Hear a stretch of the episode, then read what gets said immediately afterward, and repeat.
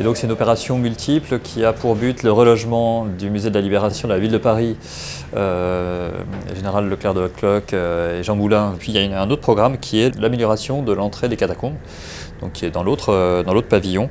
Et donc ces, deux, ces, deux, opérations, même si elles sont distinctes, elles concernent un, seul et même ensemble architectural urbain.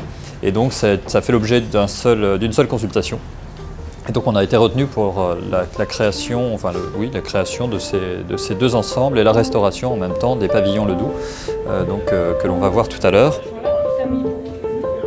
Je suis Christophe Battard, architecte pour l'agence Artène, mandataire pour l'opération des catacombes et du musée de la Libération. Paris fait Paris, le podcast. Épisode numéro 6. Le musée du Général Leclerc de Haute-Cloque et de la Libération de Paris, musée Jean Moulin.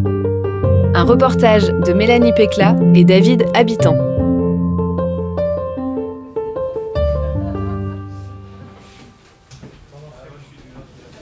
L'opération Paris fait Paris propose aux Parisiens de découvrir comment sont produits ou réhabilités les bâtiments publics de la ville. À cette occasion, le CAUE de Paris organisait le 17 novembre 2017 une visite du chantier du musée du général Leclerc de Haute-Cloque et de la Libération de Paris, musée Jean Moulin. Autrefois situé quartier Montparnasse, le musée s'apprête à rouvrir quelques centaines de mètres plus loin, dans l'un des deux pavillons de la barrière d'enfer. Une barrière d'octroi conçue en 1786 par l'architecte Claude Nicolas Ledoux afin de contrôler l'entrée des marchandises dans la capitale.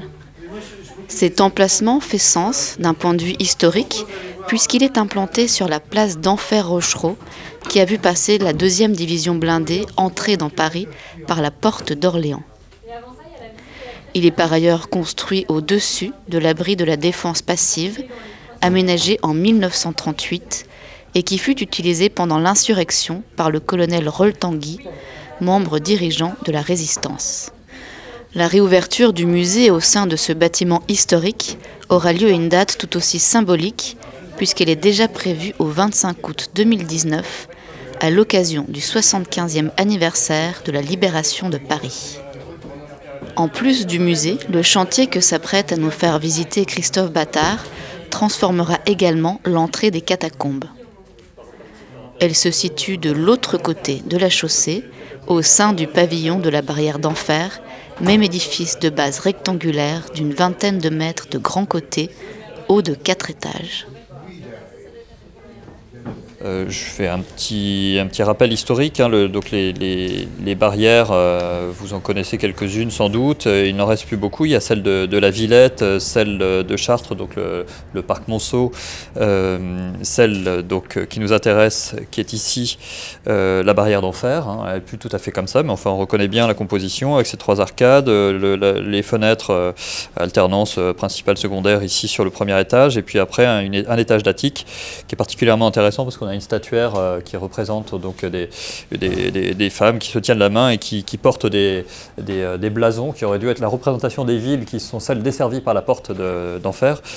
donc ces pavillons ont été construits en 1786, incendiés quasiment aussitôt et reconstruits en 1791. Alors il y a sans doute euh, comme, euh, comme, base la maçonnerie qui est restée, mais toute la charpente intérieure, on peut imaginer qu'elle a été euh, modifiée, notamment parce que la distribution, circulation verticale particulièrement, ne correspond pas à ce qu'on retrouve en sous-sol, c'est-à-dire qu'on a un départ d'escalier à chaque fois plutôt latéral sur les plans, je vous montrerai tout à l'heure, et en fait l'escalier qui a été réalisé est dans l'axe, donc je pense qu'il y a eu des modifications entre le projet initial de Ledoux et celui qui a été reconstruit, et on a malheureusement des plans uniquement de, la reconstruction de 1791. Donc les deux, les deux pavillons sont symétriques avec toujours un grand vestibule, deux travées latérales et puis une, une travée à l'arrière. Euh, le grand vestibule étant euh, le prolongement finalement des, façades extérieures. Hein. et donc ces, architectures sont des, grosses architectures très, très massives, très monumentales, on les voit ici, qui sont faites pour euh, représenter l'autorité. on rentre dans la capitale, on a un péage pour contrôler les marchandises, donc il faut que ça se voit. Et Et, et, puis derrière, en fait, ce sont des petits locaux, des logements, des bureaux, et qui sans doute ne devaient pas être dotés d'un grand luxe. Et d'ailleurs, on a retrouvé quelques dispositions, alors vraiment très ténues. En fait, ça va être des, peintures, des badigeons, une porte qui a été fossilisée entre deux cloisons qu'on a, qu'on a réussi à retrouver lors des, dégagements en fait, de l'intérieur des pavillons. les pans de bois, les planchers aussi qui sont toujours d'origine. Donc on a encore les chevêtres qui donnent la position des, cheminées, par exemple.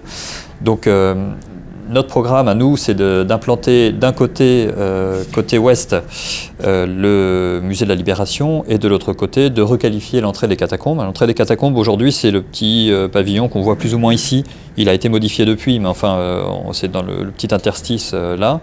Euh, et puis, donc dessous, un abri de défense passive. Celui-ci ne fait pas partie de l'opération et celui-ci, qui a été le, lieu du, poste de commandement Roll-Tanguy au moment de, de, la libération, va être ouvert au public et sera connecté avec le musée.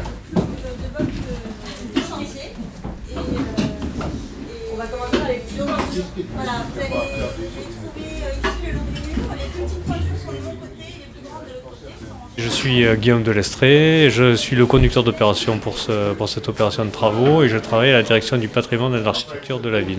Le musée actuel euh, qui se trouve sur la dalle de la gare, euh, Montparnasse en fait, est difficile d'accès. La scénographie du musée est par ailleurs un petit peu vieillissante. Donc effectivement, la ville, dans ce genre de situation, cherche des opportunités pour reloger les bâtiments.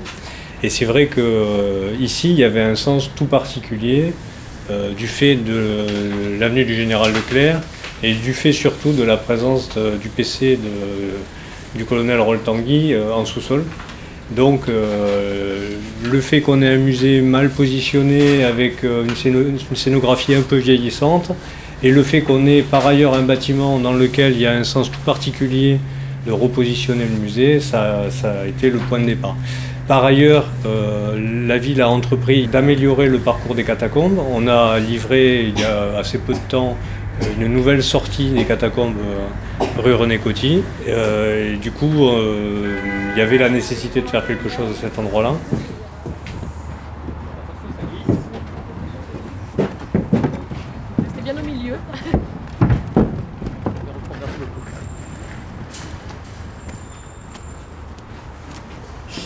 Euh, voilà, alors là on est euh, à l'extérieur du musée puisque le, mur de, clôture est là.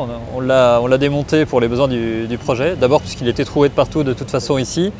Euh, ensuite pour l'accès c'était évidemment plus simple. On a évidemment laissé en, place les parties qui sont classées monuments historiques. C'est vraiment l'occasion qui se présente de pouvoir les, refaire découvrir. La DRAC notamment avait insisté pour qu'on puisse remettre en valeur l'arrière de, ces pavillons. L'autre côté, on le voit par, définition puisqu'on a le square.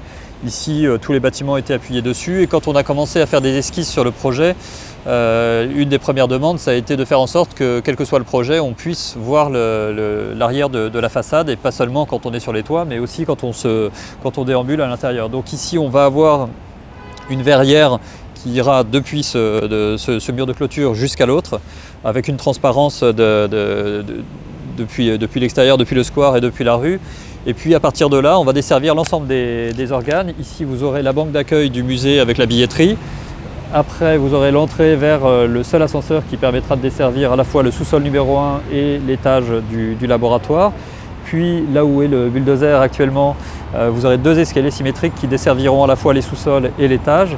Et puis enfin, en dernière, euh, en dernière travée, vous aurez un accès vers une salle polyvalente qui est une salle de conférence en fait, qui va servir pour le, pour le musée pour des, sujets divers et variés autour du sujet de la libération. C'est-à-dire qu'on rentre ici, on va découvrir tout le rez-de-chaussée du pavillon, y compris le vestibule qui sera vitré, puis après on descendra euh, dans les sous-sols et après on remonte ici pour ressortir en système de boucle. Euh, c'était un parti d'ailleurs qu'on avait euh, développé au moment de l'appel d'offres, puisque ce qui est intéressant, c'est que dessous, on a des hauteurs très différentes en hauteur de plafond. On a des, zones qui sont à 2 mètres sous plafond, d'autres à 3 mètres, d'autres à 7 mètres.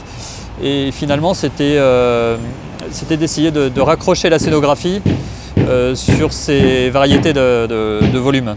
Puisque la libération de Paris, c'est d'abord une déclaration de guerre, puis une occupation, puis une activité clandestine, pour aboutir à une libération. Et donc tout ça amène à avoir des ambiances différentes. Et, puis bah, voilà, notre travail à nous avec la scénographe, ça a été de trouver une correspondance entre ces ambiances souhaitées et nécessaires pour la compréhension du sujet muséographique avec les, espaces architecturaux. Qu'on a récupérés d'une certaine manière. C'était à nous de s'adapter au bâtiment et pas l'inverse là, en fait, ce qui est intéressant, c'est qu'on retrouve la disposition de 1890, c'est-à-dire le pavillon isolé au milieu de sa cour, et puis le laboratoire derrière, qui était, euh, donc euh, dans cette configuration, ces sous-bassements en pierre. On a la, porte d'axe ici, euh, qui était plus basse, hein, puisqu'on avait l'escalier. On avait euh, les soupirs au-dessous. Donc là, vous avez une façade. La deuxième façade avec ces trois percements. Vous pouvez vous approcher un petit peu si vous voulez, en faisant attention à vos têtes et à vos pieds. Euh, et puis de ce côté-là, on avait une différence de niveau qui avait été créée pour mettre la, presse. Et donc c'est cette partie-là qu'on va modifier pour l'harmoniser avec les trois autres. Pour essayer de redonner justement cette cohérence et puis surtout se, calquer sur le, le travail de Ledoux qui a toujours été un travail de trame, de symétrie, d'axe Donc, je suis Annabelle Tillois, euh, donc, euh, je travaille chez euh, Copton Bernard Construction, donc, du groupe Vinci, et je suis ingénieur travaux principal en charge de ce projet de rénovation du musée de la Libération et des catacombes. On s'attache particulièrement avant démolition, notamment en, première partie de chantier, à, préserver ce qui existe et à mettre les équipements nécessaires pour, être sûr que le, bâtiment ne, bouge pas ou ne soit pas, abîmé. On travaille aussi particulièrement tous les modes euh, opératoires, les modes constructifs et déconstructifs, pour bien prendre en compte la, préservation du bâtiment. Et Également, euh, travailler donc, à proximité ou dans un monument historique, ça veut dire pour nous être vigilant, quand, euh, notamment en début de, chantier, en phase de curage et de démolition, si jamais on a des découvertes de certains éléments qui peuvent avoir un intérêt historique et donc réapparaître dans le cadre des travaux. À ce moment-là, arrêter les travaux, alerter euh, l'architecte et le, et le, maître d'ouvrage et, attendre les décisions. Ça a été par exemple le cas pour euh, la découverte de l'ancienne entrée du musée des catacombes, donc, qui a été euh, remise euh, au jour au moment de la démolition d'une extension du bâtiment de laboratoire d'essai des matériaux. Du coup, effectivement, le chantier a été arrêté dans la zone en attendant de prendre une décision quant à, la préservation euh, ou non et de quelle manière de, l'édicule euh, qui, représentait donc l'ancien accès euh, du des catacombes. et donc après, après discussion et travail, donc le, projet a été revu pour intégrer cette partie-là, donc et cette découverte au projet. Alors ici, il y a eu une petite modification de programme. Euh, si vous avez la mémoire du, square, du quartier, que vous le connaissez peut-être mieux que moi avant, euh, on avait ici un mur billet qui venait reprendre l'angle qui est toujours en place. Euh, il se trouve que pour des questions de cohérence de composition et à la fois de, réponse au programme, qui était quand même un peu vaste pour un, bâtiment qui ne l'était pas, on a réussi à obtenir un droit d'extension sur ce square qui permet de régulariser la composition carrée de l'ensemble et puis à la fois qui permet d'utiliser cet espace autrement que comme un cul-de-sac qu'il était euh, initialement. Et donc là on a euh, un espace euh, polyvalent, enfin quand je dis polyvalent c'est essentiellement de conférences qui sera aussi en relation avec le square, ce qui est plutôt intéressant, plutôt que de laisser derrière ces, murs, et qui va donc fonctionner avec l'ensemble et qui peut fonctionner aussi de manière autonome. Et donc on va l'utiliser à ça. On a déjà créé le sous-sol qui n'existait pas, qui a été agrandi. Parce que oui, je ne l'ai pas dit tout à l'heure, la découverte en fait de l'escalier de l'autre côté nous a fait inverser l'ordre du chantier pour ne pas perdre de temps. Donc euh, on a attaqué plus vite ici et moins vite de l'autre côté, euh, pendant que la dépollution des, deux pavillons euh, était en cours. Là, on a un, vestige de ce qu'était le, pavillon, le pavillon nord. Il faut savoir que donc, les deux pavillons avaient des extensions nord initialement. Elles n'étaient pas dessinées sur le projet euh, de, Ledoux et je pense qu'elles n'ont pas été construites euh, en 1786. Par contre, elles ont dû être construites en 1791 quand on a reconstruit après les incendies. Ce qui est intéressant aussi, c'est cette espèce de moignon en pierre de taille que vous voyez. Euh, en, soi, ce n'est pas une œuvre architecturale particulière, je vous, l'accorde, mais par contre, c'est la trace de la limite initiale du, pavillon, puisqu'en fait, ce décalage a été dû à la Alors il y avait un arrondi, mais qui, partait sur le sur l'ancien l'ancien rond-point, enfin avant que le, le, Lyon ne soit créé. D'ailleurs, il, a persisté relativement longtemps. Au moment où le, Lyon est arrivé, on a créé ces alignements d'arbres qui ont fait disparaître le, tracé de, ce rond-point. Mais jusqu'au milieu du 19e siècle, on avait encore les deux demi-lunes en fait, qui étaient la moitié du rond-point d'origine. Euh, par contre, quand on a créé la station de métro, il s'est trouvé qu'il y avait un espace d'un mètre qui était un espace résiduel. Et donc il y, a, eu un prolongement du pavillon. Vous verrez en façade ici, le, mur a été prolongé en pierre de taille avec les mêmes bossages. Et, par contre, ils ont gardé l'angle à l'intérieur. c'est un petit détail, c'est anecdotique, mais pour nous c'est intéressant parce que ça permet de comprendre aussi euh, parfois des, délimitations qu'on ne comprend pas, des, vestiges qui ont euh, a priori pas de sens mais qui, en, réalité en ont quelques-unes. Puis alors surtout quand on a un bâtiment comme ça qui a été si dénaturé, on se raccroche à pas grand-chose et tous les indices qu'on peut avoir c'est un petit peu plus de connaissances sur le bâtiment. Voilà. On va de l'autre côté.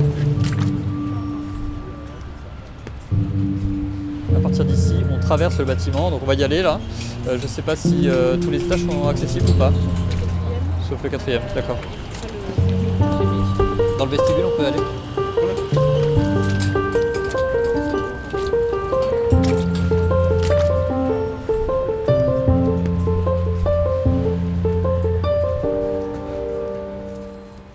Voilà, alors euh, ici on est dans le vestibule. Je, voulais vous le montrer, malheureusement il y a les échafaudages, je ne savais pas qu'ils avaient commencé à être installés. Mais euh, si vous vous reculez un petit peu, vous verrez le volume initial. Alors ils ont été très modifiés, en fait ces espaces c'était des, espaces qui étaient la continuité de la façade extérieure.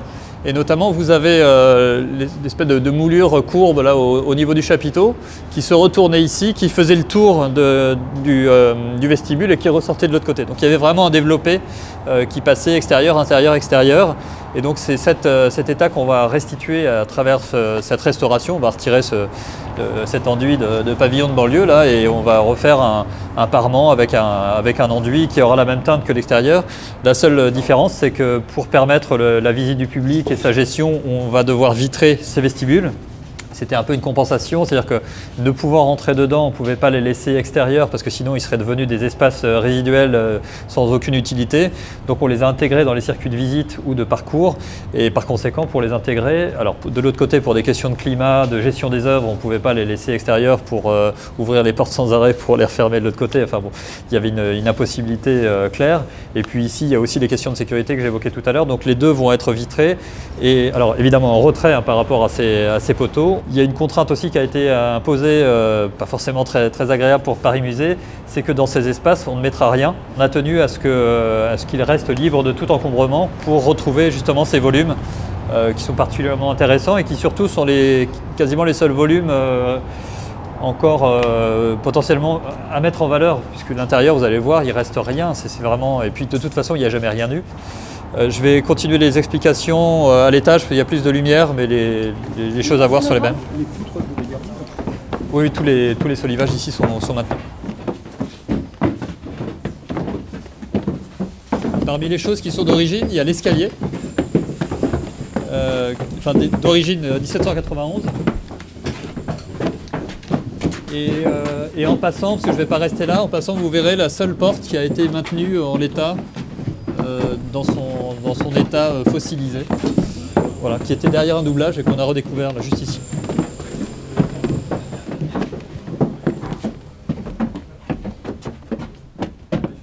Euh, alors ici c'est intéressant parce qu'on a, euh, bon, on a un exemple de pièce où on retrouve finalement tout. une petite spécificité structurelle, c'est qu'en fait vous voyez qu'on a des, des, poutres plus ou moins majeures. Alors par exemple celle-ci, euh, sur lequel est, posé ce qu'on appelle des muraillères ou des chevêtres avec des étriers métalliques.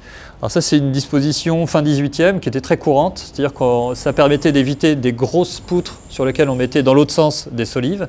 On avait des poutres à peu près de dimension euh, entre guillemets moyenne on soulageait les murs, c'est-à-dire que toutes, les poutres intermédiaires, euh, les solives pour le coup, sont quasiment de la même dimension que les poutres euh, majeures. Donc il n'y a aucun appui sur les, sur les linteaux, ça évite de les solliciter, donc il y a, moins de, complexité structurelle à l'intérieur du bâtiment. Et puis l'intérêt pour nous d'avoir tout dégagé à l'intérieur, c'est qu'on retrouve les chevêtres de, qui, étaient la position des cheminées initiales. Donc on en a une ici, une là, Euh, Ceux-là sont donc des chevettes pour éviter les, linteaux de fenêtre. Et puis on a euh, des, dispositions qui sont des, petits escaliers qui existaient initialement à l'intérieur des logements. Et à, part ça, je dirais qu'on n'a malheureusement pas grand-chose. La porte que j'évoquais tout à l'heure, les escaliers d'origine, les planchers qui sont donc un bon témoin de la distribution euh, originelle.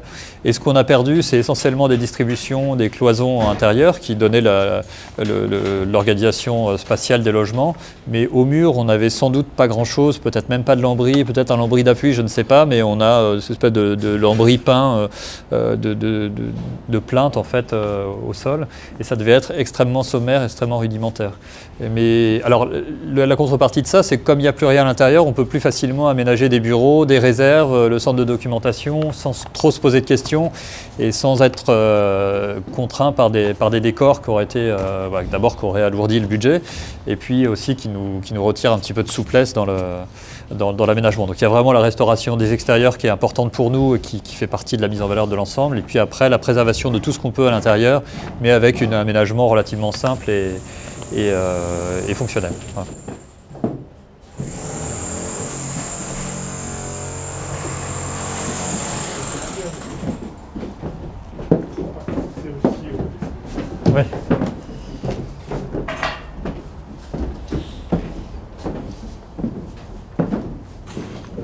Bon voilà, alors vous êtes monté pour ça. La tomate. C'est une maigre consolation, je suis désolé, mais il euh, n'y a, pas beaucoup d'autres choses. Ce, que je peux vous montrer aussi, c'est les conséquences du déplombage. Euh, ici, on avait de la peinture au plomb partout. Euh, donc on est obligé de mettre en place d'abord des confinements, euh, tout un protocole, et puis surtout ça nous fait perdre euh, ce qui pouvait rester des quand on, a du, plomb. Un gros problème dans les monuments historiques, puisqu'on a du plomb non seulement à l'intérieur mais aussi à l'extérieur. Et que actuellement sur le nettoyage des façades, on a des sujets de, de protocole de nettoyage. Ce qu'on est en train de mettre en place ici, c'est un système de projection-aspiration, c'est une espèce de, ventouse qu'on pose sur le parement qui projette de, de l'eau et qui est aspirée aussitôt pour éviter la, la, propagation des poussières. Et ça fonctionne quand le parement est lisse, mais quand on a des sculptures, c'est difficile d'avoir aussi une adhésion euh, facile de cette espèce de ventouse. Alors, je ne sais pas si vous avez des questions. J'ai peut-être été un peu vite. Sur... pour euh, bah, une, une, ou deux semaines près qu'on évoquait, puisqu'on a, on a justement ces sujets plomb pour le moment. Mais le, de toute façon, le, comme c'est une date anniversaire, il n'y a pas beaucoup de souplesse. Hein, donc, euh, on le sait tous. Donc on, on, fera avec. Alors sachant qu'en plus là, il faut qu'on finisse nous nos travaux architecturaux pour qu'après on ait euh, la scénographie qui, qui s'installe. Et après il y a la mise en place des collections elles-mêmes qui doit euh, être mis en place si on est sûr que tout fonctionne, y compris le renouvellement d'air, etc. Donc il y, a des, il y a des temps en fait obligés euh, qui fait que quand on, on a un rétro-planning, il faudrait qu'on ait fini tous nos travaux d'architecture à la fin de 2018.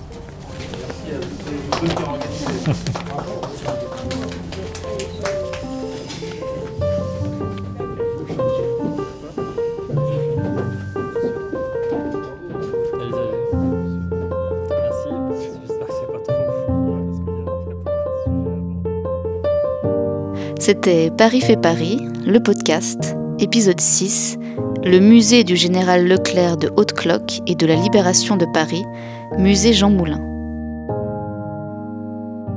Avec la participation de Christophe Battard, Guillaume Delestré et Annabelle Tillois.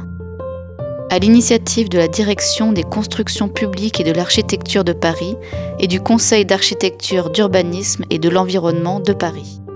Prise de son David Habitant, montage Mélanie Pécla, mixage Corentin Cardraon, musique de générique composée par Gatane.